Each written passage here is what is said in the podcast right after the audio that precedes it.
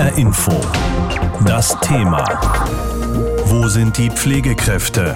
Corona verschärft ein bekanntes Problem. Deutschland ist ein reiches, hochtechnisiertes Land und man muss gar nicht weit gucken. Auch innerhalb Europas sind wir in Sachen medizinischer Versorgung weit vorne. Aber jetzt in der Pandemie wird deutlich, wo es eben doch hakt. In den Krankenhäusern füllen sich die Intensivstationen mit Covid-19-Patienten und in den Alten- und Pflegeheimen infizieren sich immer mehr Mitarbeiter und auch Bewohner. Und das ist hochgefährlich, denn genau diese Menschen gehören zur Gruppe mit dem höchsten Risiko. Wenn dann auch noch viele Pfleger und andere Mitarbeiter nicht arbeiten können, weil sie sich in Isolation begeben müssen, dann herrscht Alarmstufe Rot. Unsere HR-Info-Reporterin Eva Maria Rösler beschreibt ein solches Beispiel aus Marburg. Knapp 30 Mitarbeiterinnen und Mitarbeiter in der Pflege, Verwaltung und in der Küche. So gut wie alle sind sie in Corona-Quarantäne. Eine Pflegekraft hat versucht, die mehr als 40 ebenfalls infizierten Bewohnerinnen und Bewohner und auch die restlichen Heiminsassen zu versorgen aussichtslos. Wie die Situation noch bis gestern im Haus Waldblick war, beschreibt Florian Herrmann. Er leitet ebenfalls ein Altenheim in Marburg und hat gestern unter anderem mit einigen seiner Pflegefachkräfte die Spätschicht im Haus Waldblick gestemmt. Er hat schon viel gesehen, aber so etwas noch nicht. Ähm, nee. Tut mir leid. Also diese Form der Unterversorgung hört man eigentlich nur noch aus Skandalberichten aus Pflegeheimen. Essen anreichen, Flüssigkeit zuführen. Betten lagern, mobilisieren. Also, dass jemand äh, tagelang hier tot im Bett lag, kann ich nicht bestätigen. Dem ist auch nicht so gewesen. Also sicherlich lag der ein oder andere in seinen Exkrementen. Das kommt hier und da immer vor, auch ohne Corona-Pandemie, außer Frage. Nur sicherlich nicht in dieser Häufigkeit. Heimleiter Steffen Bohl beschreibt die Situation ähnlich. Die Verzweiflung der vergangenen Tage ist ihm auch heute noch anzumerken. Wir können die Bewohner dann absolut nicht mehr versorgen. Ne?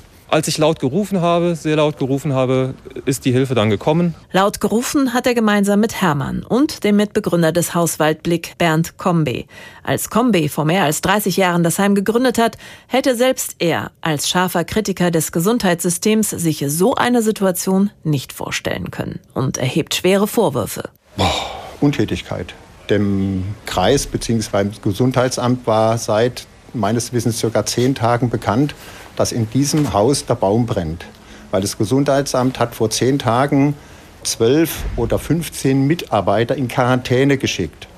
Fertig. Wenn ein Gesundheitsamt aus so einer kleinen Einrichtung 15 Mitarbeiter in Quarantäne steckt, dann erwarte ich, dass kompetente Menschen in diesem Gesundheitsamt wissen, was dann in diesem Haus los ist nämlich da entsteht eine Unterversorgung. Das Regierungspräsidium Gießen und der Landkreis Marburg-Biedenkopf haben gestern noch eine Pflegetaskforce ins Heim geschickt und heute haben sich viele freiwillige Helfer gefunden. Die Grundversorgung der Bewohnerinnen und Bewohner ist also gesichert. Kombis Vorwurf an das zuständige Gesundheitsamt scheint jedoch zu verhallen. Auf Nachfrage antwortet Kirstin Fründ, Landrätin im Landkreis Marburg-Biedenkopf. Also das kann man gar nicht so sagen, dass es abzusehen war, weil wir selber nie sagen können, wie entwickelt sich ein Ausbruchsgeschehen. Als wir mitbekommen haben, dass sich dort das Ausbruchsgeschehen dynamischer entwickelt, haben wir sofort reagiert und haben dann auch das auf die Beine gestellt, was wir jetzt auf die Beine gestellt haben. Die Grundversorgung der Menschen in Haus Waldblick ist bis Anfang kommender Woche gesichert. Das sind einige wenige Tage. Der Landkreis bemüht sich nun noch intensiver um weitere Pflegekräfte. Zumindest bis zu dem Zeitpunkt, bis das eigentliche Personal wieder aus der Quarantäne zurück bei der Arbeit ist. Und dann geht im Zweifelsfall alles wieder von vorne los. Dann brennt in ein paar Wochen wieder der Baum, so wie es Combe ausgedrückt hat. Und dann war vielleicht die Not- und Soforthilfe der letzten Tage nur ein Tropfen auf dem heißen Stein. Im Marburger Haus Waldblick ist die komplette Belegschaft entweder krankgeschrieben wegen Corona oder in Quarantäne. Fast alle Bewohner haben sich auch angesteckt. Viele von ihnen mussten über Tage immer wieder unversorgt in ihren eigenen Exkrementen liegen. Darüber habe ich gesprochen mit Dagmar Jung. Sie ist bei der Diakonie Hessen zuständig für den Bereich Alte und Pflege und sie fordert, die Politik müsse jetzt den Pflegenotstand ausrufen. Ich wollte von ihr wissen, was hieße das konkret? Also wir müssen zunächst mal feststellen, dass dieses gesamtgesellschaftliche Verfahren mit den Versagen, mit diesen hohen Zahlen in den Einrichtungen kondensiert. Mhm. Und deshalb ist die Situation dort so schwierig, weil ganz viele Maßnahmen auch, die jetzt gekommen sind als Kompensation, einfach hintereinander und übereinander gelegt werden. Das können die Mitarbeitenden nicht mehr schaffen. Deswegen haben wir auch viele Krankenstände, nicht nur eben Infektionszahlen. Und Was die Personalsituation anbetrifft, der Markt ist leer. Sie fordern ja jetzt unter anderem Unterstützung durch die Bundeswehr. Die Soldaten. Naja, die Bundeswehr würde ich jetzt mal noch als sekundär sehen. Okay, ja, weil die haben ja auch keine Pflege gelernt, die Soldaten so ist unbedingt. Es, genau, ja. aber wir können wenigstens sagen, es gibt, das hätte ich auch in dieser Region, die Sie erwähnt haben, mit Marburg erwartet, es gibt ja sozusagen Katastrophenschutzkonzepte, die auch in Gesundheitsfragen greifen. Mhm. Und dann sind Hilfsdienste, die auch dafür qualifiziert sind, die haben in der Regel Ersthelferausbildungen in der Lage, dort als freiwillig Engagierte, so wie diese Konzepte eben sind, dann auch eingesetzt zu werden. Aber davon ist momentan bei uns keine Rede. Ich kenne das aber aus anderen Bundesländern, dass das dort durchaus ein Konzept ist.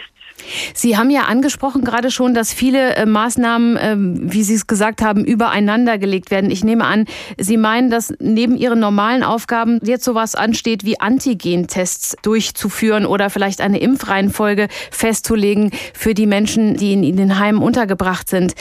Wer könnte denn da zum Beispiel helfen? Also ich bin der Meinung, das wäre auch etwas, wo die Pflegeeinrichtungen von Aufgaben, die sozusagen auch von Hilfskräften gemacht werden könnten, durch Freiwillige unterstützt werden können, sodass die Fachkräfte tatsächlich zu den Aufgaben kommen, die eben eine höhere Qualifikation erfordern. Aber wir haben es ja zum Beispiel bei den Testzentren gesehen für diese Impfungen, da war es relativ leicht und schnell Teams zu finden, die jetzt auch bereitstehen. Aber dort wird gegenwärtig nicht getestet. Es wird getestet in den Einrichtungen und es wird auch zuerst geimpft werden in den Einrichtungen. Und wir befinden uns jetzt in so einer Art Konkurrenz um diese Personen Personen. Und ich würde mir wünschen, dass auch dort eine Idee kommt. Ich gehe nicht davon aus, dass so schnell diese Impfzentren volllaufen, dass die mobilen Impfteams eben auch besetzt werden könnten durch diesen Personenkreis, der jetzt für die Testzentren sich gemeldet hat. Aus Bad Soden-Allendorf kommt noch der Vorschlag, das Land brauche eine Pflegetaskforce. Die mussten da schon vor drei Wochen im Radio und bei Facebook um Hilfe für die nächste Nachtschicht betteln, weil wegen Corona niemand mehr zum Arbeiten da war. So eine Pflegetaskforce, die könnte doch in solchen Fällen als Eingreiftruppe sozusagen einspringen. Halten Sie das für eine gute Idee? Naja, das wird immer ein bisschen schwierig, weil sie brauchen ja eine gewisse Kontinuität. Und also wir wissen gegenwärtig so ungefähr roundabout 2500 Pflegekräfte fehlen. Mhm. Die sind entweder in der Quarantäne oder sie sind tatsächlich infiziert. Das bedeutet umgerechnet ungefähr, würde man sagen, 4000 Pflegebedürftige müssen versorgt werden. Nennen Sie mir die Taskforce, die da zur Verfügung steht. Wenn Sie so ausgehen können von 100 Personen, brauchen ungefähr 60 Köpfe, um sie zu versorgen. Aber es gibt ja tatsächlich zum Beispiel, das hat es auch schon gegeben, geben Zeitarbeitsfirmen, die dann greifen? Natürlich, die sind leergefegt. Also unsere Einrichtungen, die wissen natürlich auf Leasingfirmen zurückzugreifen mhm. und das tun sie auch und versuchen dort auch immer die gleichen Personen zu kriegen, weil die eben die Einrichtungen und die Bewohner auch schon kennen. Aber bei diesen Leasingfirmen laufen sie eben momentan auch alle auf und der Personenbestand ist eben begrenzt, was die Fachkräfte anbetrifft. Warum kann man nicht auch auf diese Notfallsituation reagieren, indem eben die Hilfsorganisationen wie Malteser, Johanniter, mit den Ersthelferausbildungen auch auf die zurückzugreifen. Mhm. Das Sozialministerium verweist im Moment auch immer noch zusätzlich aufs Internet. Da gäbe es ja eine Plattform namens pflegereserve.de. Wenn ich Sie so richtig verstehe, auch da gibt es niemanden mehr für Sie, oder? Also die Pflegereserve, mit denen haben Einrichtungen von uns schon gute Erfahrungen gemacht, aber mhm. da kriegen Sie mal eine mhm. oder zwei Fachkräfte, weil die ist ja bundesweit geschaltet, diese Pflegereserve. Das ist jetzt keine hessische Erfindung. Und insofern ist es also für die gegenwärtige Problematik völlig ungeeignet. Das ist noch nicht mal der Tropfen auf den Stein, sondern das ist sozusagen ein Mikrotropfen, den man da überhaupt sehen würde. Korrigieren Sie mich, wenn ich falsch liege, aber ich glaube, ein Großteil der Menschen, die in Alten- und Pflegeheimen bei uns sind, haben ja auch noch das Problem zusätzlich, dass sie nicht nur alt und äh, vorerkrankt sind, sondern unter anderem auch noch dement. Jetzt haben Sie die Malteser zum Beispiel angesprochen. Könnte denn so jemand tatsächlich wirklich mit einem wirklich schwer kranken Menschen auch umgehen, der sich nicht mehr orientieren kann? Sie haben ähm, von der Kontinuität gesprochen. Die Leute brauchen doch feste Bezugspersonen, oder? Und ich rede ja auch nicht von der Regelversorgung, mhm. sondern eben für diese Notfallzeit, wo wir jetzt viele übereinanderliegende Aufgaben haben, die durch die Regelbeschäftigten kaum zu erbringen sind. Und Sie sind ja auch nicht alleine. Also ich will jetzt nicht dieses Marburger äh, Katastrophenmodell heranziehen, mhm. wo gar niemand mehr da ist, sondern wenn Freiwillige in Einrichtungen arbeiten, dann haben sie ja in der Regel einen, der sie anleitet und an den sie sich auch wenden können. Man mag es wirklich manchmal nicht mehr glauben, wie sehr die zweite Corona-Welle sich gerade in einer Dramatik entwickelt. Hanau stellt einen Kühlcontainer für zwei Corona-Tote auf, weil der reguläre Platz nicht mehr ausreicht.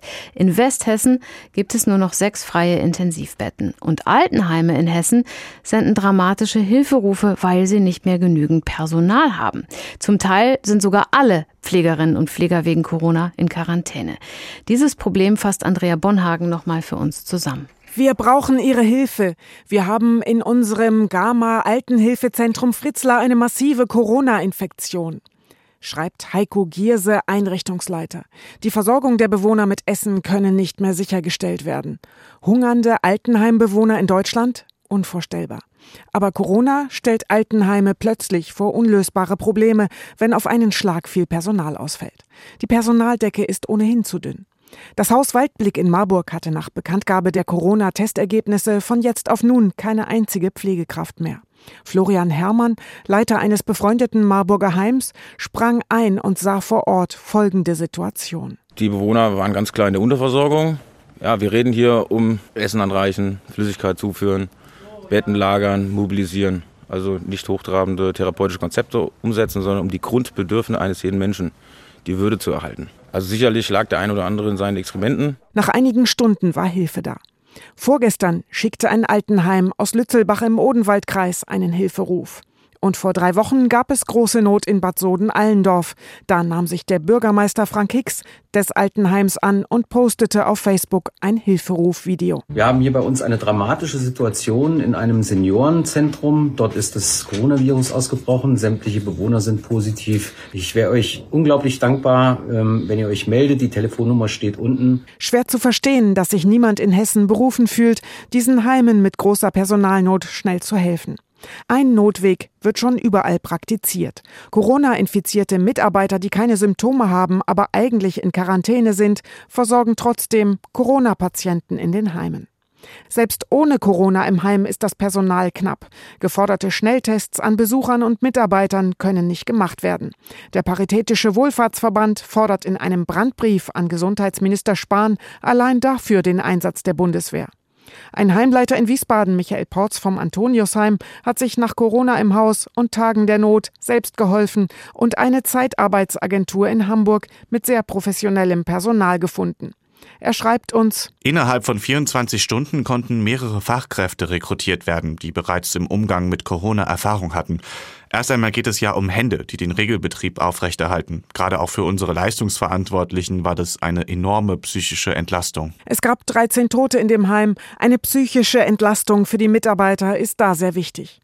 Eine gute Idee scheint eine Taskforce, eine Art Eingreiftruppe aus Pflegekräften für Hessen. Das hessische Sozialministerium verweist auf Lösungen vor Ort mit Gesundheitsamt, Pflegekasse und anderen. Doch diese Lösungen scheint es für die vier genannten Altenheime nicht zu geben, jedenfalls nicht auf die Schnelle. Viele Heimleiter von Alten- oder Pflegeheimen funken SOS. Dringend gesucht wird medizinisches Personal, das Corona-Schnelltests machen kann. Natürlich auch Pflegekräfte, die ja ohnehin schon Mangelware sind. Oder auch einfach nur freundliche Menschen, die freiwillig zum Brötchenschmieren vorbeikommen. Corona bringt Krankenhäuser und Heime an ihre Grenzen, denn in manchen Einrichtungen hat sich das gesamte Pflegepersonal mit dem Virus infiziert und ist dementsprechend nicht mehr arbeitsfähig. Von den alten Menschen mal ganz zu schweigen. Zwei Drittel aller aller Corona-Toten im Monat November in Hessen waren Altenheimbewohner. Klaus Fussek ist Pflegeexperte, Buchautor zum Thema. Er pflegt seit acht Jahren seine demente Mutter zu Hause in München. Ich habe mit ihm gesprochen und ihn gefragt, würden Sie sagen, dass Corona schuld ist an den Problemen oder macht es die Mängel einfach nur wesentlich sichtbarer? Also ich denke, wir sollten inzwischen einig sein, dass wir schon vor Corona massive Probleme in deutschen Pflegeheimen hatten und wir auch ehrlich sagen müssen, es hat uns eigentlich wenig interessiert. Es gab auch vor Corona schon sehr viele Todesfälle in Pflegeheimen. Das hat die Gesellschaft nicht interessiert, hat die Staatsanwaltschaft nicht interessiert. Wir haben es kollektiv verdrängt. Und jetzt durch Corona wird uns deutlich, was sich in vielen Heimen abspielt. Die Frage ist, was sich da teilweise abspielt. Also, wenn ein Heimleiter wie hier in Hessen geschehen um Hilfe ruft, weil er niemanden mehr hat, der Brötchen für die Bewohner schmieren kann, was lässt sich denn daraus schließen? Also jetzt kommt der Hilfeschruf laut.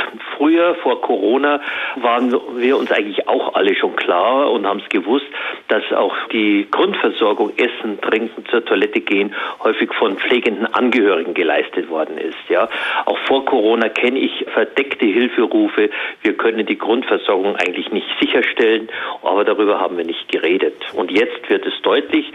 Und jetzt ist die Gesellschaft gefordert. Es bringt jetzt auch nichts, immer zurückzublicken und irgendwelche Schuldzuweisungen, vor allem die Politik sei schuld. Nein, hier hat eine ganze Gesellschaft versagt. Wir haben es verdrängt, wir haben es gewusst, wir haben es geahnt.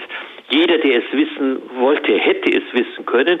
Aber vor allem auch die Pflegebranche ist hier verantwortlich, weil sie haben regelmäßig, wenn Missstände bekannt wurden, es schön geredet. Wenn Politiker in Heime kamen, war alles in Ordnung, war alles super.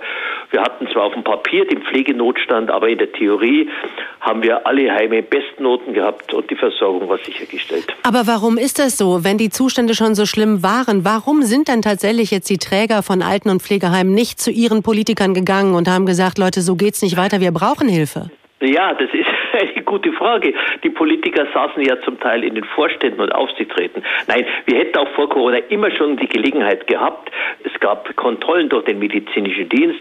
Pflegekräfte haben die Pflegedokumentation gefälscht. Und wenn Politiker in die Heime gekommen sind, dann war alles immer in Ordnung, alles bestens. Und wenn man ehrlich ist, und das sollten wir jetzt endlich mal werden, auch vor Corona wurden die Pflegekräfte schon immer gelobt und beklatscht und so weiter. Also jetzt ist es an der Zeit zu sagen, es ist unsere Verantwortung. Wir haben hier eine ethische Diskussion. Wir müssen uns auch jetzt klar machen, was wir in den Heimen machen. Beschützen wir die Alten wirklich, die Pflegebedürftigen, oder quälen wir sie inzwischen schon? Wir brauchen eine ethische Diskussion und müssen uns klar sagen, aus welcher Perspektive argumentieren wir denn mhm. eigentlich. Aber vor der ethischen Diskussion müssen wir sicherlich jetzt die praktische führen. Genau. Nämlich, was haben wir jetzt? Corona wütet und es trifft besonders die Alten und Pflegebedürftigen. Genau. Was muss dann jetzt schnell geändert werden an der Situation, wie sie jetzt gerade herrscht? Also Gott sei Dank wird jetzt nicht mehr über Glühwein diskutiert, sondern wir müssen jetzt schauen, was ist vor Ort. Wir müssen schauen, dass wir in den Pflegeheimen vor allem auch anderes Personal, Seelsorger, psychologisch geschultes Personal, auch vor allem für verzweifelte Angehörige. Es muss eine ehrliche Kommunikation stattfinden.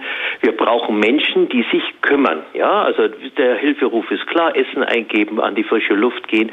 Und dann werden wir natürlich vor Ort, brauchen wir palliative Kulturen.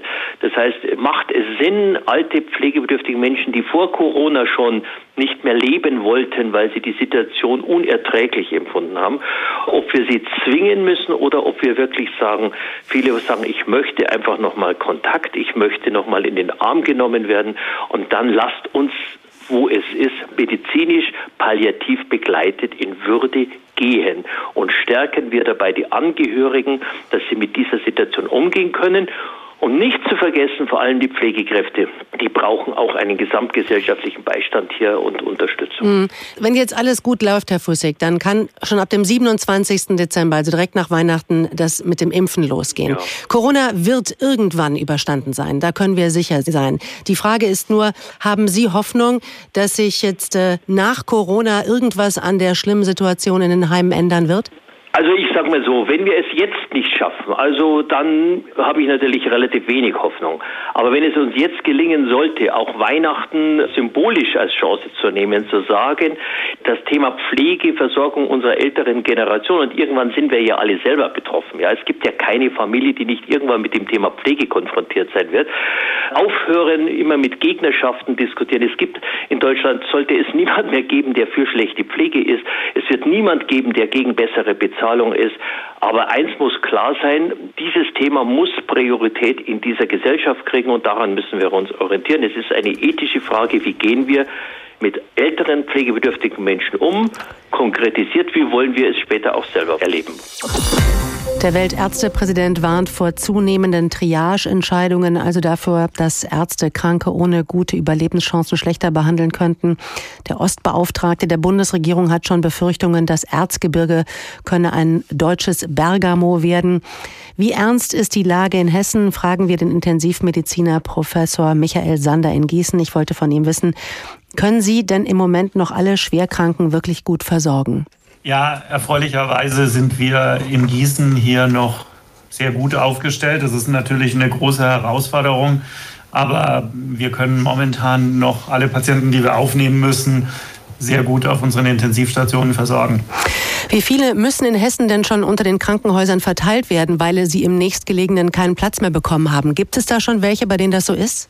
Naja, wir in Hessen sind in der Situation, dass wir schon sehr lange, sehr intensiv uns auf die Pandemie vorbereitet haben und auch letztendlich so gut das geht vorbereitet sind auf die Situation, vor der wir jetzt stehen, wo doch mehr Patienten ins Krankenhaus kommen, indem wir Hessen in Versorgungsgebiete aufgeteilt haben und in den Planungsstäben der Versorgungsgebiete erfolgt quasi kontinuierlich eine Abstimmung der Ressourcen in den einzelnen Häusern, in den Planungsgebieten, so dass wir eigentlich einen sehr guten Überblick haben, wie viele Intensivpatienten, aber auch Normalpatienten in den einzelnen Krankenhäusern sind und so dann steuern können und dadurch Überlastungssituationen für einzelne Häuser vermeiden können. Mhm. Wie funktioniert sowas eigentlich? Telefonieren Sie dann mehrmals täglich oder einmal am Tag? Wie geht das? Ja, es gibt ähm, dazu Telefonkonferenzen, wo die einzelnen Häusern in den einzelnen zugeordneten Versorgungsgebieten abtelefoniert werden. Das ist eine Telefonkonferenz, wo dann äh, die Patienten der jeweiligen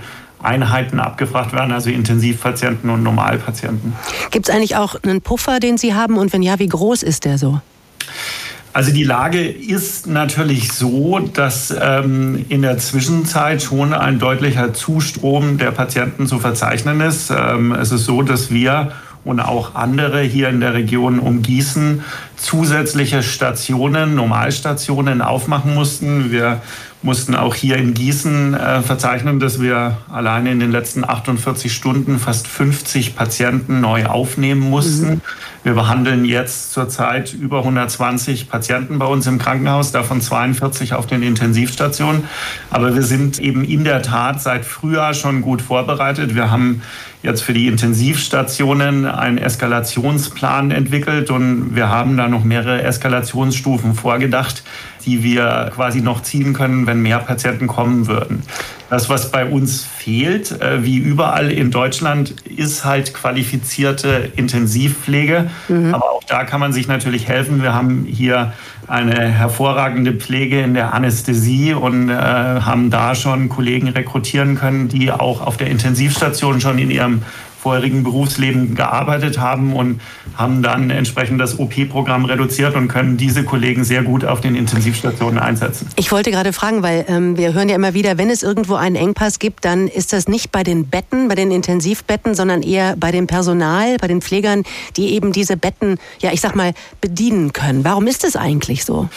Ja, na gut, es ist so, dass wir in Deutschland schon seit längerer Zeit einen Pflegemangel zu verzeichnen haben. Ich glaube, die Gründe dafür sind vielfältig. Aber gerade die Patienten äh, mit einer Corona-Infektion sind natürlich besonders aufwendig, weil man hier pflegerisch sehr viel zu tun hat im Sinne von Lagerungstherapie und wenn die Patienten beatmet sind, entsprechend dann auch die anderen intensivmedizinischen Maßnahmen. Also sind hochqualifizierte, wertvolle Kräfte, die wir hier haben und die hier hervorragende Arbeit leisten.